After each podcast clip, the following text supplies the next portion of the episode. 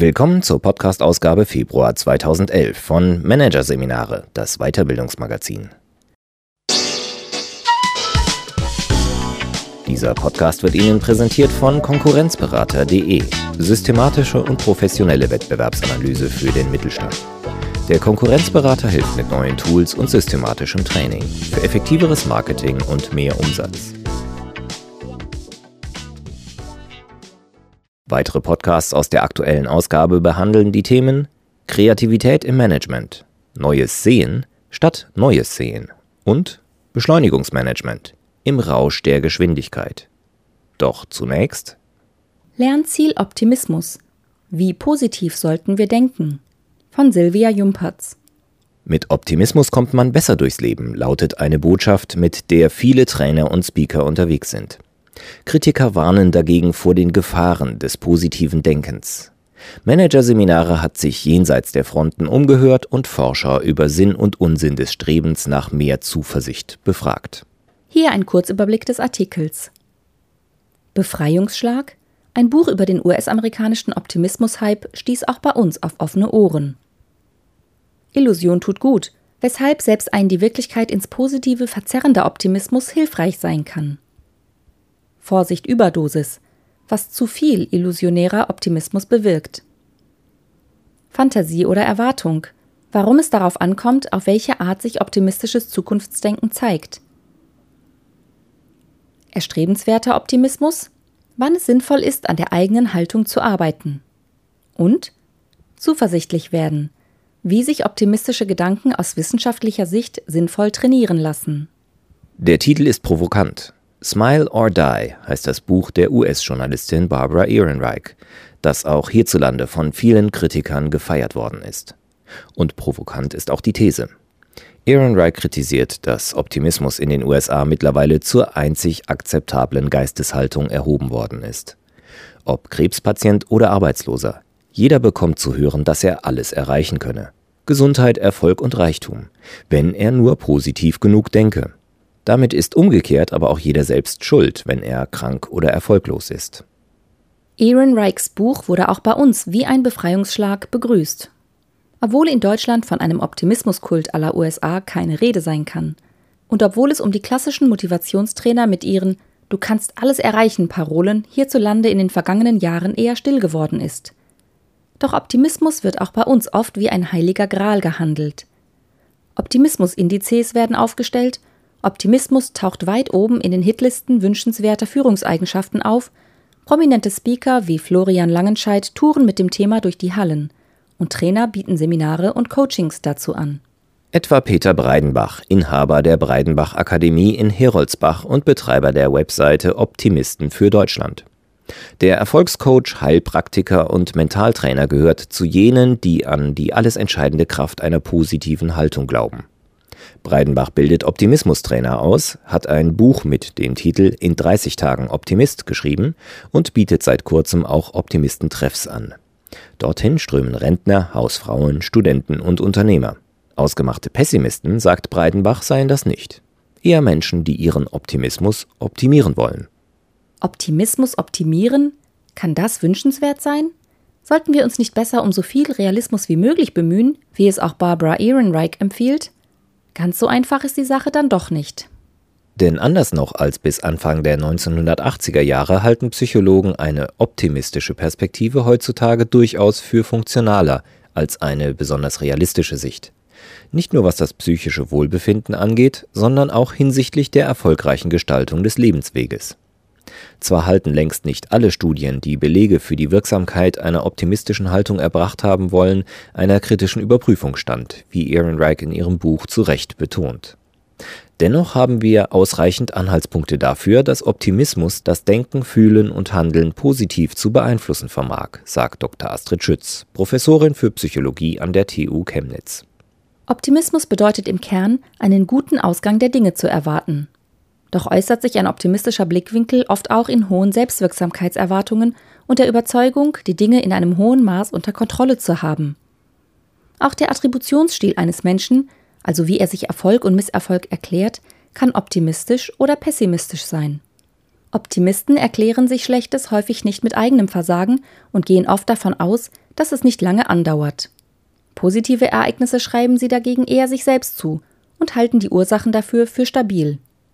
Sagt sich zum Beispiel jemand nach einer missglückten Prüfung, der Prüfer war ungerecht oder ich hatte einen schlechten Tag, bewertet er den Ausgang external oder situativ und damit optimistischer als jemand, der sich sagt, ich bin dumm. Optimistische Personen haben sich in vielen Untersuchungen als psychisch robuster erwiesen als Menschen, die häufiger pessimistisch denken. Es gibt Hinweise darauf, dass Optimisten besser mit Rückschlägen umgehen können, besonders aktiv und beharrlich sind. Zudem legen Studienergebnisse nahe, dass Optimisten eine schlagkräftigere Immunabwehr haben und gelassener auf Stress reagieren. Das Erstaunlichste ist, vorteilhaft ist nicht nur ein objektiv begründeter Optimismus, sondern sogar ein leicht illusionärer, erklärt Schütz. Wer eine etwas übertriebene Sicht seiner Aussichten und Möglichkeiten hat, strebt in der Regel mehr an als das, was er objektiv erreichen kann. Und genau das hilft, das Mögliche zu erreichen, so die Wissenschaftlerin. Schütz nennt ein Beispiel. Frauen denken in Gehaltsverhandlungen oft, so viel Geld ist meine Arbeit doch gar nicht wert. Männer dagegen legen meist deutlich mehr illusorischen Optimismus an den Tag und kommen damit weiter. Doch wo Licht ist, ist auch Schatten. Es ist eben nicht so, wie manche Motivationstrainer suggerieren. Wir sind selbstverständlich nicht frei von unseren Grenzen und äußeren Umständen, stellt Schütz klar. Deshalb ist zu viel illusorischer Optimismus schädlich. Die Vorteile kehren sich dann schnell in ihr Gegenteil um, betont auch Dr. Thomas Langens, der als Psychologe an der Universität Wuppertal zum Thema Motivation forscht. Wer übertrieben positiv denkt, unterschätzt Gefahren, gefährdet unter Umständen sich und andere, verbaut sich Chancen zur Weiterentwicklung und macht sich durch sein aufgeblasenes Selbst unbeliebt. Aus der Sicht von Dr. Gabriele Oettingen, Professorin für Psychologie an der New York University und der Universität Hamburg, ist entscheidend, worauf sich das positive Zukunftsdenken gründet. Fantasien oder Erwartungen? Fantasien sind laut Oettingen Wunschträume, bei denen eine Person ignoriert ob etwas mehr oder weniger wahrscheinlich ist.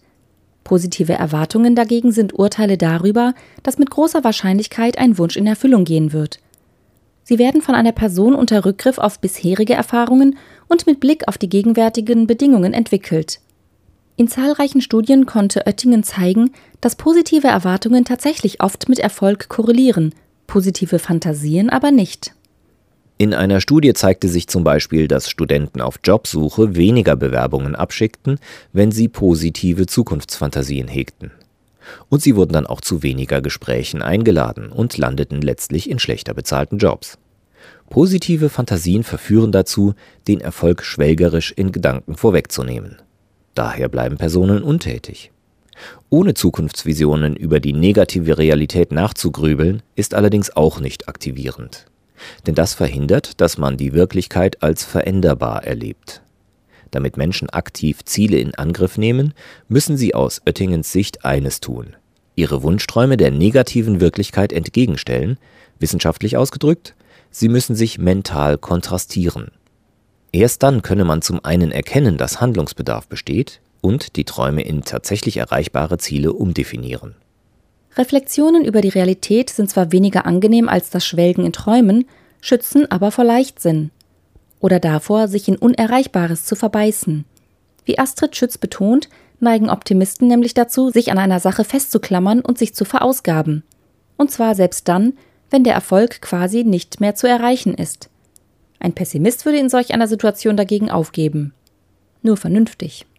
Dass negatives Denken nicht grundsätzlich in den Giftschrank kontraproduktiver Geisteshaltungen gehört, sondern zu positiven Resultaten führen kann, belegen auch die Untersuchungen der US-Psychologin Julie K. Norum über defensive Pessimisten. Anders als echte Pessimisten haben defensive Pessimisten keine per se negative Lebenshaltung. Sie malen sich vor einer Herausforderung allerdings alle möglichen Schwierigkeiten aus und bekämpfen so ihre Ängste, geistig, aber auch praktisch. Der defensive Pessimist packt sich zum Beispiel vor dem Vorstellungsgespräch lieber noch eine zweite Krawatte ein, für den Fall, dass er die getragene mit Kaffee besudelt. In Studien erwiesen sich ängstliche Studenten, die sich der Strategie des defensiven Pessimismus bedienten, langfristig als erfolgreicher als ängstliche Studierende, die das nicht getan hatten.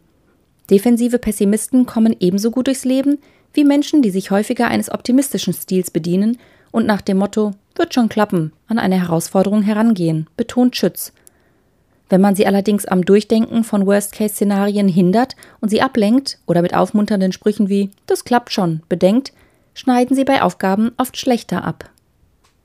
Man sollte den Menschen ihren Stil lassen, solange sie damit zurechtkommen, betont auch Motivationsforscher Thomas Langens. Funktional nämlich, sagt Langens, sei eine innere Haltung, die hilft, erfolgreich zu handeln.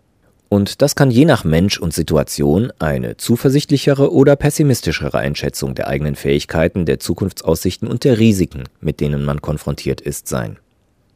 Kollegin Schütz pflichtet dem bei. Optimismus ist wie ein Medikament.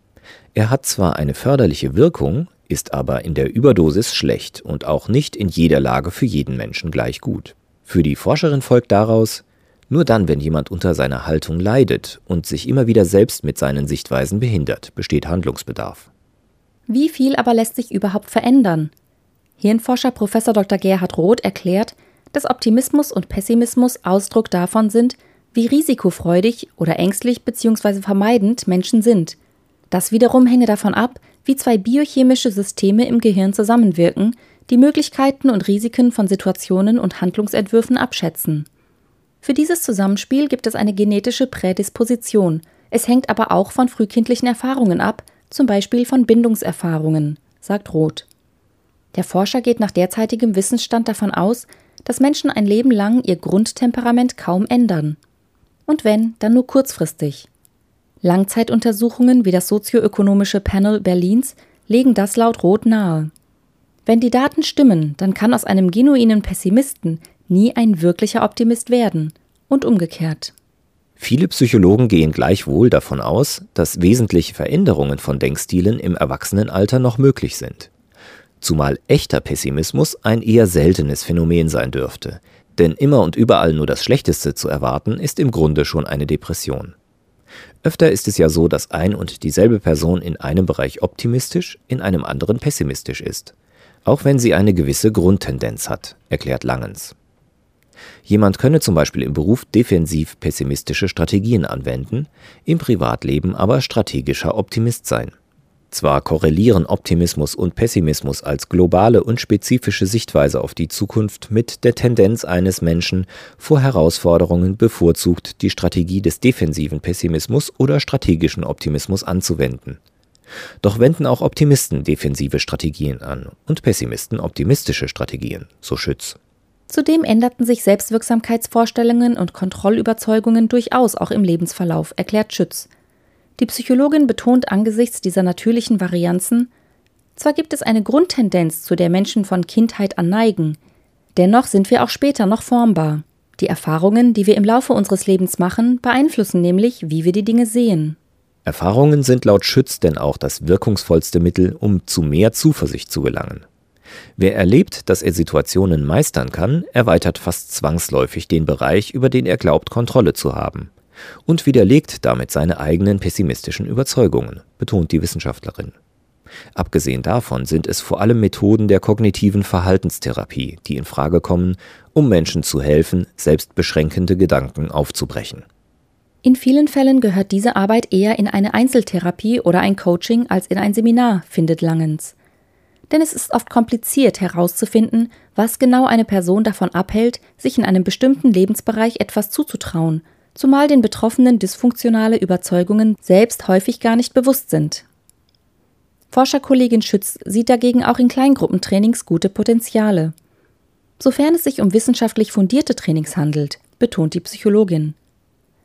Interessenten rät Schütz, sollten ruhig danach fragen, ob die Wirkung des Trainings vorab in Studien mit Teilnehmergruppen und Placebo-Gruppen überprüft worden ist. Leicht sei es zwar nie, selbstbehindernde Gedanken aufzugeben, doch wer einmal in einem guten Training gelernt habe, wie es geht, könne die entsprechende Technik später auch selbst anwenden. In fundierten Optimismus-Trainings geht es vor allem darum, seine negativen Überzeugungen zu hinterfragen und durch funktionale Gedanken zu ersetzen. Ein Coach kann den Betroffenen zum Beispiel durch gezielte Fragen dazu bringen, Gegenbeweise und alternative Erklärungen für seine pessimistischen Schlussfolgerungen zusammenzutragen und ihn anschließend entscheiden lassen, welche Erklärung die plausibelste ist, so Schütz. Auch der mentale Rückgriff auf Situationen, in denen man sich bereits erfolgreich behauptet hat, kann helfen, zu höheren Selbstwirksamkeits- und damit positiveren Zukunftserwartungen in anderen Bereichen zu kommen.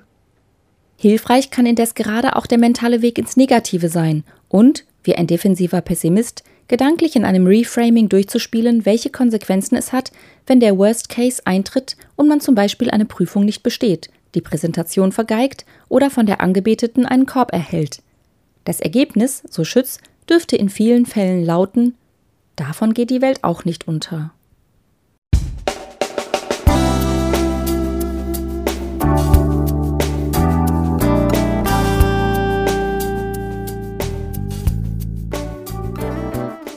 Sie hörten den Artikel Lernziel Optimismus. Wie positiv sollten wir denken? von Silvia Jumpertz aus der Ausgabe Februar 2011 von Managerseminare produziert von Voiceletter. Weitere Podcasts aus der aktuellen Ausgabe behandeln die Themen Kreativität im Management, Neues Sehen statt Neues Sehen und Beschleunigungsmanagement im Rausch der Geschwindigkeit. Weitere interessante Inhalte finden Sie auf der Homepage unter managerseminare.de und im Newsblog unter managerseminare.de/blog.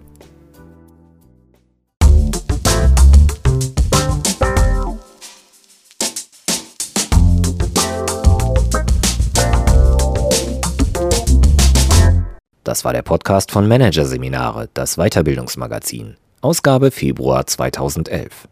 Dieser Podcast wird Ihnen präsentiert von www.konkurrenzberater.de.